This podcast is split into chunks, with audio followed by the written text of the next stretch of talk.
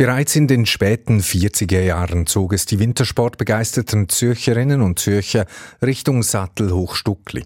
Die SBB bot damals an schönen Sonntagen sogar spezielle Skizüge an, die die Skiliebhaberinnen und Liebhaber direkt von Zürich nach Sattel fuhr, Retourfahrt inbegriffen. Und genau bei einer solchen Retourfahrt passierte das Unglück. Während der ersten paar Minuten nach der Abfahrt des Skizuges von Sattel über Biberbruck bis Schindellegi lief noch alles wie gewohnt.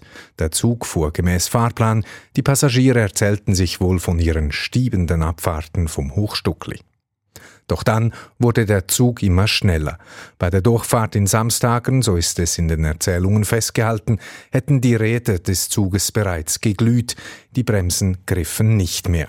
Bei der Station Burghalden, einen guten Kilometer vor Wädenswil am Zürichsee, durchfuhr die Lok vier Haltsignale. Der Bahnhofvorstand von Burghalden habe noch gesehen, wie der Lokführer verzweifelte Zeichen gemacht habe. Der Bahnhofvorstand telefonierte dann so schnell wie möglich in den Bahnhof Wädenswil. Nur dort Dort standen auf den zwei Gleisen bereits zwei mehr oder weniger vollbesetzte Züge. Für einen weiteren dritten Zug auf einem zusätzlichen Gleis hatte es schlicht keinen Platz mehr. Der heranbrausende und unkontrollierte Skizug wurde deshalb auf ein Industriegeleis umgelenkt. Nur diese Fahrstrecke endete kurz hinter dem Bahnhof Wädenswil mit einem Prellbock.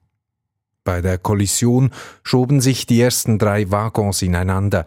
Zahlreiche Menschen wurden regelrecht zerquetscht. Die Fassade eines Gebäudes wurde vom Zug durchstoßen und brach ein. 22 Menschen verloren ihr Leben.